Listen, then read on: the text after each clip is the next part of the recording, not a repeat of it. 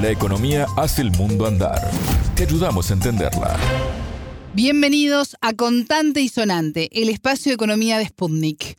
Martín González y quien les habla, Alejandra Patrone, los saludan desde Montevideo. Es un gusto recibirlos. Hoy vamos a detenernos en Brasil y el desafío de combatir la pobreza y aumentar la productividad económica a pocas horas de las elecciones presidenciales de este domingo 2 de octubre. El tema.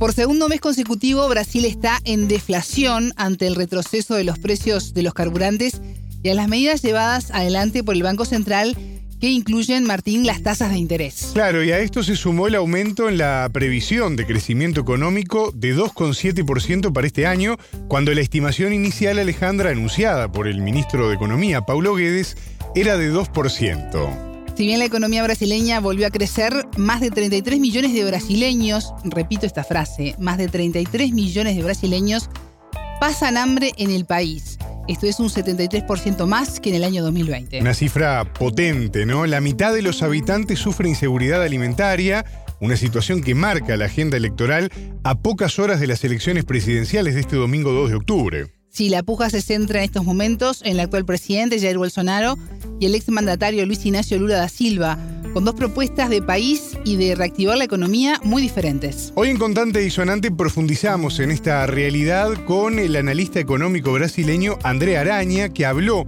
de la situación actual del país. La entrevista. Y la situación en Brasil está muy difícil y la culpa es completamente nuestra, una crisis política antes que económica.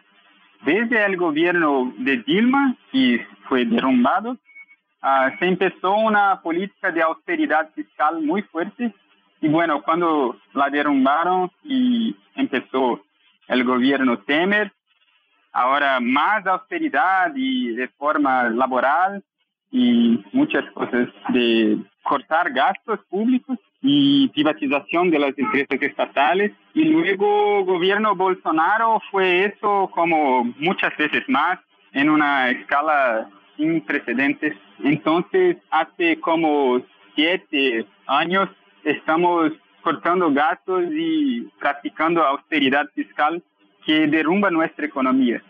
Pero la diferencia principal de esta crisis que estamos viviendo, las crisis de nuestra historia, es que la causa es política, es nosotros. La historia de Brasil, como de América Latina en general, es de crisis económicas que tienen sus raíces en el exterior, en las crisis mundiales y la necesidad de dólares y la deuda externa. Y ahora no, nosotros tenemos una situación buena en términos de las relaciones con el extranjero. Tenemos muchos dólares de reservas, no es, no es así.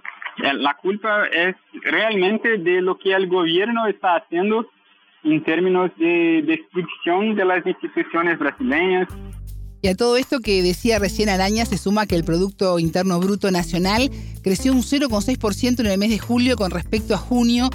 Todo esto impulsado por la actividad de los sectores industriales y los de servicios. Tomando como referencia los datos del PBI de los últimos 50 años, la economía brasileña muestra un bajo crecimiento y además una alta volatilidad. Sí, y una de las preguntas que nos hacemos es cómo afectará todo esto a quien se convierta en el nuevo presidente de Brasil. Consultamos al experto, quien se refirió además de las transferencias del actual gobierno de Bolsonaro a las políticas sociales. En términos estrictamente económicos, los recursos sí los tenemos, porque tenemos muchos dólares y la deuda interna se puede aumentar. Y entonces, como se, hizo en la pandemia de la COVID, hicimos grandes gastos, ah, o sea que tenemos espacio para hacerlo. Pero la cuestión principal de los recursos fiscales es política, es jurídica de la legislación que se pasó en estos últimos años. El techo fiscal, que hablamos, el techo de los gastos, son reglas fiscales que nos impiden al gobernante de, gastar. Entonces, el gobierno Bolsonaro no siguió las reglas, pero siempre en estado de excepción como el próximo año voy a cumplir y entonces el próximo año voy a cumplir otra vez. Y ahora el próximo año, 2023, hay que cumplir las reglas del techo. Entonces, si Bolsonaro gana y va a hacer privatizaciones y todo, va a tener como un discurso de no, estoy haciendo la austeridad, pero voy a quitar esta regla que no, no es imposible de cumplirla. Pero si Lula gana y quiere gastar con transferencias de ingresos y todo eso, va a ser muy más difícil ideológicamente en la opinión pública de hacer ese cambio.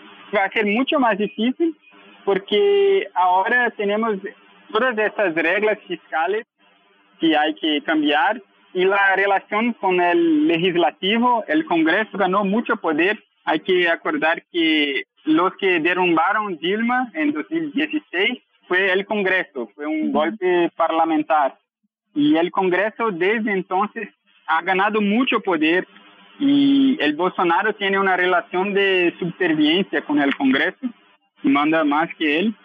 Pero entonces todo eso hay que enfrentar y, no, y en 2002, cuando Lula ganó las elecciones, no había tanto eso. Él hizo como un pacto, una relación con la relación con la austeridad que iba a mantener un poco y todo eso, pero no era como ahora que las cosas están mucho más polarizadas, tanto en términos políticos cuanto en términos de la ideología toda alrededor de la deuda pública y los recursos fiscales. Andrea Araña destacó además los planes económicos de Bolsonaro para ser reelecto en las elecciones del domingo 2 de octubre. En el gobierno Bolsonaro lo que nosotros vimos fue la destrucción de Bolsa Familia, que es un programa muy reconocido internacionalmente, ¿no? Y él lo cambió, el Bolsa Familia tenía toda una estructura institucional de no, no ser un programa electoral y tener condiciones de, de llegar a la población que necesita realmente, imponer contrapartidas, se dice eso, que ahora la, familia tiene que poner los niños en la escuela y, bueno, todo eso progreso institucional del programa, uh, Bolsonaro lo destruyó completamente. Eh, recreó el programa como Auxilio Brasil y esta es su manera de conducir las instituciones democráticas o sea, con las cambiando en modos de el peor que tenemos de tradición en Brasil, de patrimonialismo y, y todo eso. O sea que sus promesas para el próximo año solo puedo esperar eso.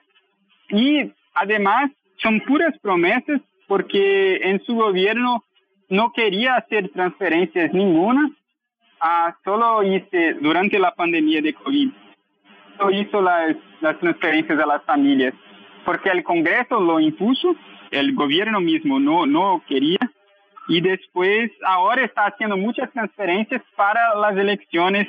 Entonces, en este año habla mucho de transferencias y de cómo su gobierno es popular y todo eso, pero no, no, no lo creo. Es para la campaña, es puro para la campaña. Eh, rebasó los impuestos este año, pero solo para este año. En diciembre eh, los impuestos, el precio de los combustibles, todo va a subir. Creó esos dispositivos completamente electorales en una destrucción institucional muy fuerte. Hasta aquí con tanto y sonante. Pueden escucharnos por sputniknews.lat. Contante y sonante desde Montevideo.